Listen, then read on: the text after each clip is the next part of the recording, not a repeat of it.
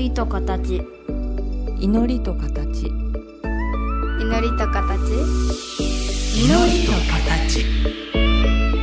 この番組は真言宗僧侶天野幸雄と大原美術館の柳沢秀行が祈りの世界その世界が形となったアートのあり方をテーマに言葉を織りなすトーク番組です目に見えないけど感じるもの。それが祈りの世界。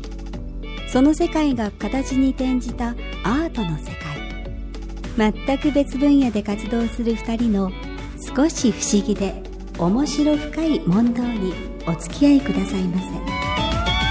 祈りと形。皆さんこんにちは。祈りと形の時間がやってまいりました。本日もよろしくお願いいたします。お相手は真言宗天野幸雄と大原美術館の柳沢さんです。どうもよろしくお願いいたします。はい。前回の放送ではい。こういうさん小さな頃から油絵描いてらっしゃったお話を伺ったんですけどおいくつぐらいから油絵教室通ってたんですか？3歳ですね。3歳？3歳ですねはあ。どのぐらい週何回ぐらいの日週に1ぐらいでお邪魔してたの。は、まあ、父があの専修座と今でいう一番街で、はい。はい。えー写真屋やってましたから、うん。はい。そこから通う学校が近かったんですね。あの地蔵院さん、お国幼稚園さんの向かい側にあったんですよね、はい。プラモデル屋さんの2階が。うん。アトリエで僕なんて高校時代の美術の授業でほんのちょっとだけ油絵描いてみて、うん。それ以来あの大学は筑波大学はの芸術専門学群というところなので、はいもう本当に絵画とかね、はい。彫刻作る学生と一緒にね石膏デッサンをやったことあるけど、うん。油絵の具そんないじったって記憶記憶とか本当に体験ないんですよね。それがあー。3歳からやられてたんですね。だから私はあの左利きを直すために父がいうことでん。両手でかけたらええやんか言い出して、うん。その近くの書道教室と両方行かしてもらったんですね。なるほどね。はい、だから衝撃でしたもん。何が？あの黄土色であ輪郭描きなさいって先生がおっしゃるわけよ、うん。薄い絵の具で、ね、うん子供の時はさ黒い太いペンでさガーッと描いて色鉛筆で色塗りたいでしょ？それがいきなり黄土色で描く癖がついちゃったんですよ。当たりをつける。ね。当たりをつける。はい。であとね倉敷はすごかったのがね中国画材さん。はい。画材屋さんがはい大きいとこがあってね、うん。でそこがねものすごく支援してくれたんですよ。うん。このキャンバスはい。子供さんに使うてもらってくださいとかはい言って、だからそういうので身近でしたよね。なるほど。でもということは、うん。もう大原美術館のあたりも、うん。物心をつく頃からも普通に歩かれてたんでしょ？そうですね。父親がもうあの美観地区を中心とした写真をよく撮ってましたあからだからちょっと美術館で見てこいって。で出てきたらもうエル・グレコで。うんミルク世紀じゃっていう、なるほどね。その足でその寛隆寺さんの下のところにあった倉敷図書館。私立図書館。市立図書館。寛隆寺さんのすぐ下。今のあの公民館のすぐ下。そこですそこです。あそこの、今コーヒー屋さんなんだけどあそこはね3階建てぐらいになってて、はい。そこに上がっていってうん。見ましたね。冒険団吉とかね。うん。あの、ま、私はもっとレトロなうん。漫画とかがいっぱいあったんですよ、なるほどね。そのが楽しかったね。僕埼玉の熊谷で生まれ育ったけど、本当に絵画教室あったかな。図書館は歩いてね20分ぐらい小学生なしで結構だったけど頑張って行ってたな。あでもそんなえ喫茶のエルグレコさんでミルクシェイクは八木橋デパートの屋上かな。と 思うと倉敷はいいですよね。あ面白かった。いい時代ですよあの入り口のところで、うん。タクシーの運転手が客待ちしてるんですけど、うん。グローブ持って行ったらキャッチボールしてくれるんですよ。今やったら大目玉ですがあのあのミュージアムのところのあのショップのところの前のところキャッチボール。え。ーところでじゃあ大原美術館ってはい。初めて入られたのっていつぐらいなんですか、もうだから3歳4歳でしょうね。父がもうしょっちゅう行ってましたからね。なるほど。毎度ありがとうございます。いやいやほんまいやお金がいるもんなんていう認識はちょっと大きになってからですから、うん。はい入らせてもらったんでしょうね。でも小さい頃の美術館の体験って何か覚えてらっしゃいます？あのねうん。木こりの人の絵あるじゃないですか。フェルディナンド・ホドラー。木を切る人、ほどだうん、なんでこんな顔の絵描いたんかな確か。あれが一番衝撃でしたかね。顔が？顔といや私動きのあるものがすごく好きで、うん。なんか飛び箱を飛ぶ版画で賞を取ったこともあるぐらい躍動感好きだったんですけど、はい。むちゃくちゃかっこええのに構図はうん、顔どうしたんやってずっとああでもそれが前回のお話で、はい。お花描く話と一緒で、はいはい。まさにホドラーさんは、はい。あの構図はい。斧を振り上げたあの全体を見てほしくって、は逆に男前に顔描いちゃうとみんなが顔見ちゃうかならわざとそうしたんじゃないですかね。あとあのきっちり書き込まれた絵っていうのは、もう絵と思わんかったですよね。おう。か壁やと思って見てましたよね。あなるほど、はい。であのホロダーさんのやつはバックがさうん、抜けてるじゃないですか白いから。白い。はい。これありなんやって、まあ、私絵先生に教わったらさ最後にね背景の色塗んなさいがすごく面倒くさかったんですよ。うん、これで完成ですって言い言いたいけどダメって言われて、うん。あれ憧れましたね。なるほどでもね本当小学校とかでね、はい。背景真っ白で提出するときっと先生にもっと頑張んなさいって言われちゃいますからね。なるほど、うん。まあ本当に私なんかよりずっと前から油絵や美術館やらそして倉敷のこの街中に親しんでらっしゃるけれども、他にだんだん年を経てからはい。気になる絵とか、あるいは大原美術館のみならず、ん。アートの世界で何か疑問を感じたこととか聞きたいこととかないですか？私はあの 近代系が好きでね、うん。えージャコメッティとかあそれからマーク・ロスコうん。ジャスパー・ジョーンズ、うんなんでずっと正常期なんやろうと思いながら、うん。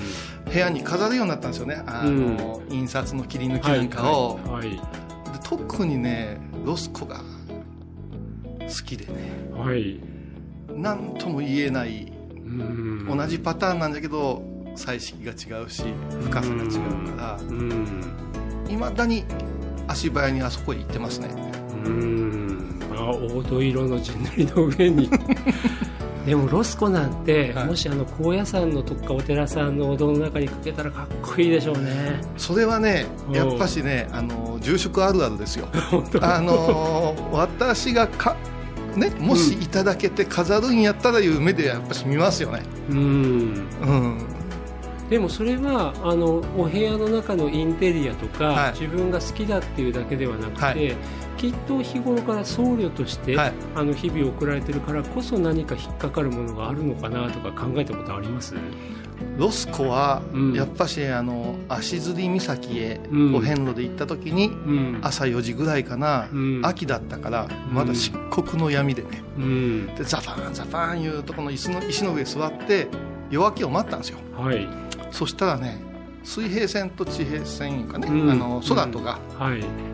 あ同じ色になる瞬間があってねうんあこれが瑠璃っていう色やろなっていうことを感じて徐々にしらけ出すんですけど、うん。それが多分刷り込まれてうん。ロスコの絵を見た時にうん。あーこれ瞑想に使えるみたいな、なるほどうんうん。ねあのねよく我々はついよくわかんないまま言葉で言って、うん。ロスコは精神性よロスコは精神性よって言っちゃうんですよね。でもねやはりでもなんだろうななぜそういう言葉につながっちゃうのかわかんないけど言葉にするとやっぱ精神性って言葉が出てきちゃう。で大原美術館にあるロスコって、はい。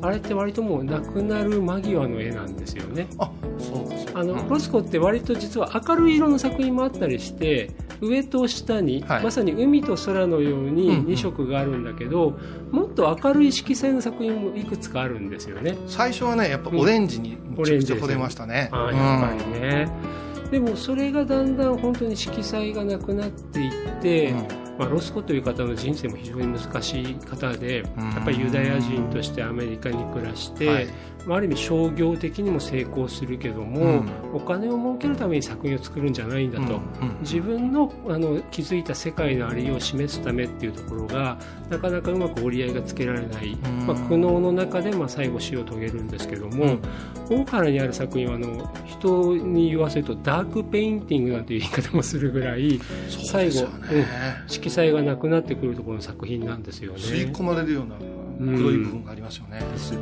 いでね作品保存のためにはい。アクリル板入れなきゃいけない、アクリル板があれば、あのつばとかね、うん。あの防げるんですけどやっぱりコトロスコに関してはアクリルがあると分かんないものが多いあんでしですよょうね。でアクリル向いて裸で薄暗い日本の家屋、はあるいはお寺さんの中で見たらかっこいいっていうか。限定3時間ぐらいでやってほしいですよね。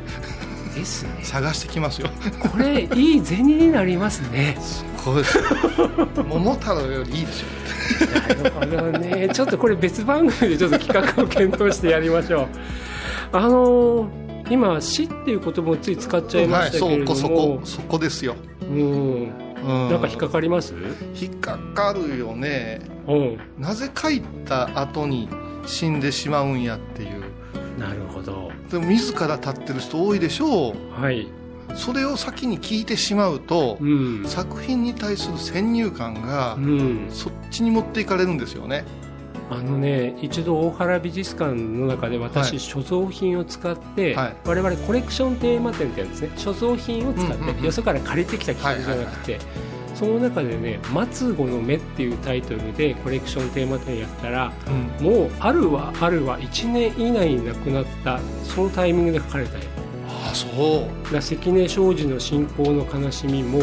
19歳で書いて20歳で亡くなってますし、古賀春江の深海の情景っていうのは、うん。まさに川端康成さんが「末期の目」っていうエッセイ書いてらっしゃるし、まあ、ロスコもあるし、うん。あとロートレックもねもう豊満な女性像なんだけど、うん。あれも亡くなる直前なんですよ。あそう、うん、であんまりね、うん。亡くなる直前に書いた話に行くとあのアーティストボヘミアン伝説を作りかねない。うん。だからその辺僕なんか慎重に思ってて例えば日本の明治以降大正昭和の戦前期だと、うん。今と違ってやっぱ平均寿命のこともあるし、医療体制のこともあったりするし、ね。うん。あと何といっても関根庄司なんて今から100年前で疫病で亡くなってるわけですからあの亡くなりたくて亡くなったわけではないけども溶接してしまった作家の作品って結構あるんですよね。ね、うちの母がね、うん。あの弟がうん。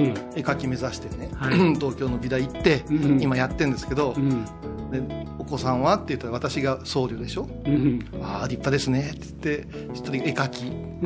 死んでからですねって言われるんですよ あれがね頭にくんだ言うて。うん。すぐ売れるもん描けって言ってね。うん。でもね本当そういうイメージって実態と違って随分なんか世間にゆるふしちゃってますよね。やっぱしねあの戦国時代の話なんか聞いてても、あの悲しい末子の方が残るんですね史跡として、まあ残りますよね。うんじゃあちょっと一曲だけ挟ませていただいて今日もそのお話を続けさせていただきましょうか。えーティモシー・ビー・シュミット「コンパッション」です。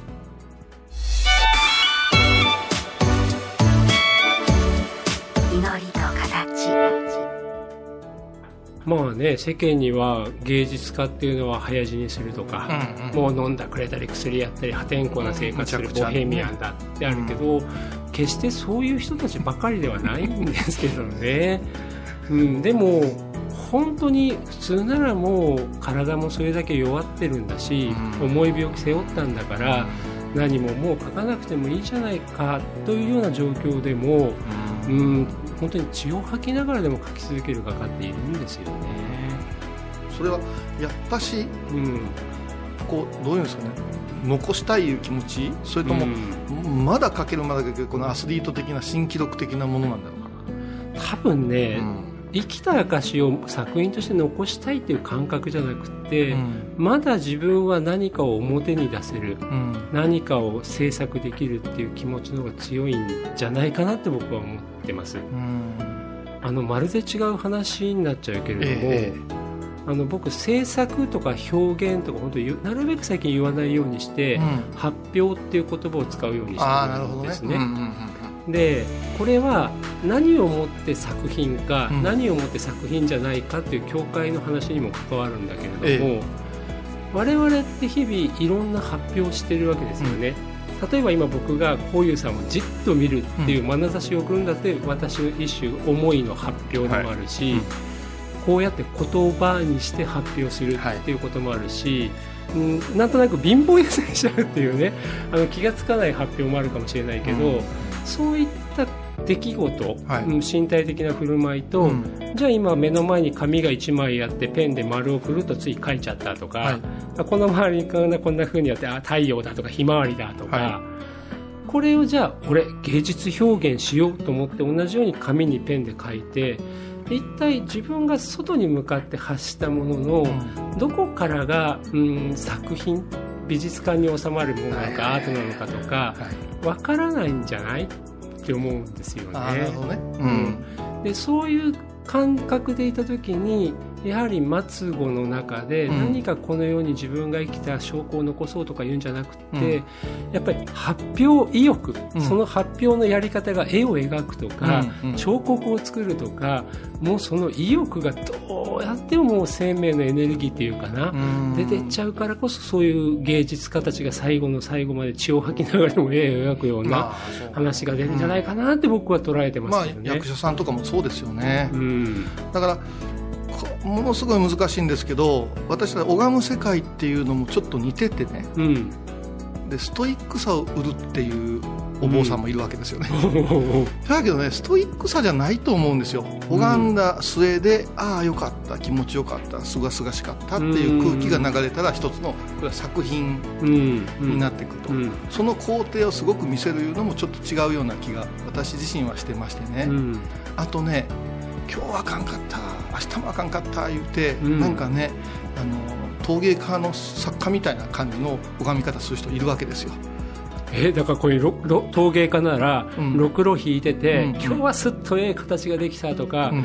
今日は悪線区通して時間かかったけどいつもと違うええ形ができたとか、うんそういう方もいらっしゃるけど、一つの手法という作法の中で気が散ったから今日のはダメだとか。あいやちょっと待てよと。うん。仏様をお呼びして一緒にひとときを過ごしてるのにうん。成功したも失敗したもないやろうって思うよ、うん。その今日はいい出汁が取れんかったから店じまいやいうのとよく似ててね。うん。ここじゃないよねってどんな形でも一つの成就を持った時にうん。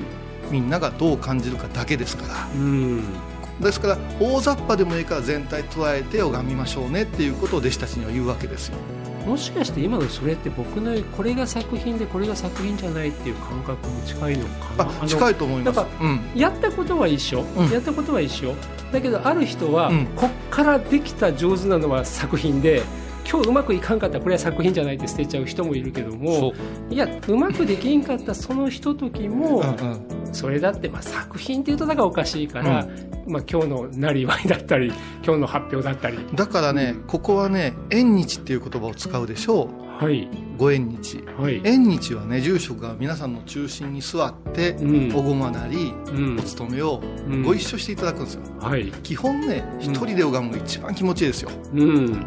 気散りませんから。はい。それでね縁日に合わせてうん。完成させようとする人とうん。日々やってるところを今日はみんなも見ていいよ座ってよって見せる方法との2種に分かれていくんですよ、うんうん。うん、で私は幸い後者でうん。黙々とやってるところに時々人に座ってもろうたらっていう師匠につけたんでうん。だからあんまり失敗とか成功とかこだわりはない。全部良かったなって言えるんですけど、あのそれってあの小学校や中学校の研究授業みたいな感じでうん、この研究授業の日のために仕上げていく人もいれば黙々と普通の授業やっててでも今日は後ろにもちろんいつもと違う環境がある。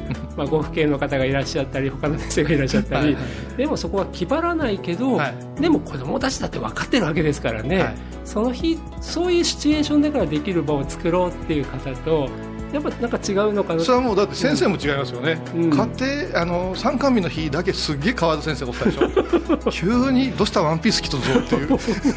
それからいつもの先生を見せてくれたら親すごく安心するのになとうん。似てますかね、例えがちょっと卑俗でしたけどね。僕はそんなふうには捉えて伺ってました。すいませんでした あでもそうですよね、えうん。ご縁日っていうのは僕らはねあのまさにお寺さんの前にお店が縁日のね、露店が立って行く側からすれば、はい。なんか楽しいお祭りみたいな感じだけど、そうですよね。特別バージョンではないところの延長線上じゃないとうん。神仏の方へ向かなくなっちゃいますよね。な拝む方が、うん。うん、それとやっぱし今日が最後かもねっていう気持ちの覚悟いうのはいるかもわからんですねそれは今日が最後っていうのは日々もしかしたら当たり前に来る明日が来ないかもしれない。そういう意味での。は常にやっぱしそこは考えますよね。仏教の最大のテーマかもわからんけども、うん。うん、それが画家さんの場合はちょっとドラマチックなのかなという気はしてたんですけど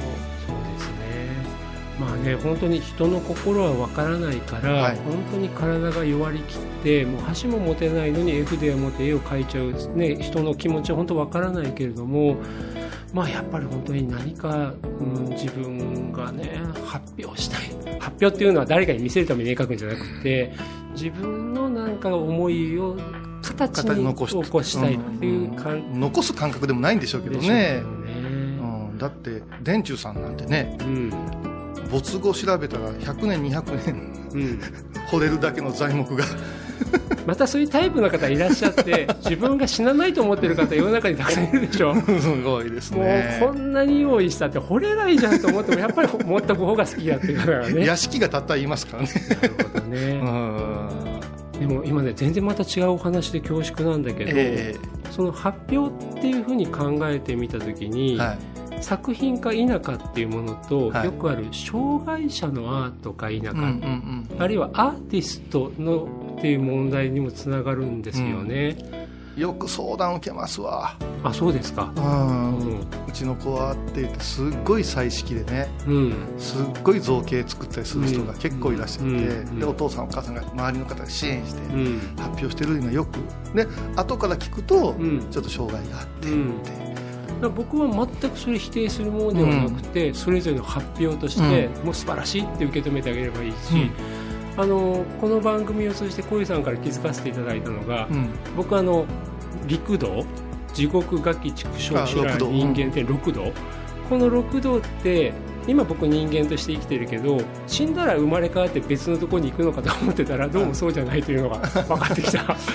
人間日々の生活の中思いでの中にね。ね、畜生な時もあるし、ね、でそうなるとまさに人それぞれさまざまな時間の中での自分の状態もあるし、うんうんあと時間じゃないけどやっぱり発達の凸凹具合もみんな違うわけじゃうなんいですか、はもう本当に違う。だからコンピューターで言ったらあの CPU がものすごいすごい人もいれば、うん。メモリーで膨大な暗記ができる人もいるけども あのみんなそれぞれ受け止め方とかそれがやれることって違う中で、うん、あるところがちょっと他の多くの人と比べるとちょっと違うけどもそれがすごく良かったりちょっと劣ってたりとかうんいろいろ違うわけですよね。だから作家知らずに見てえなって思うことがしばしばありますね、うん。最近の作家さんにおいては、うん。うん、もうそんなこと関係なしでうん。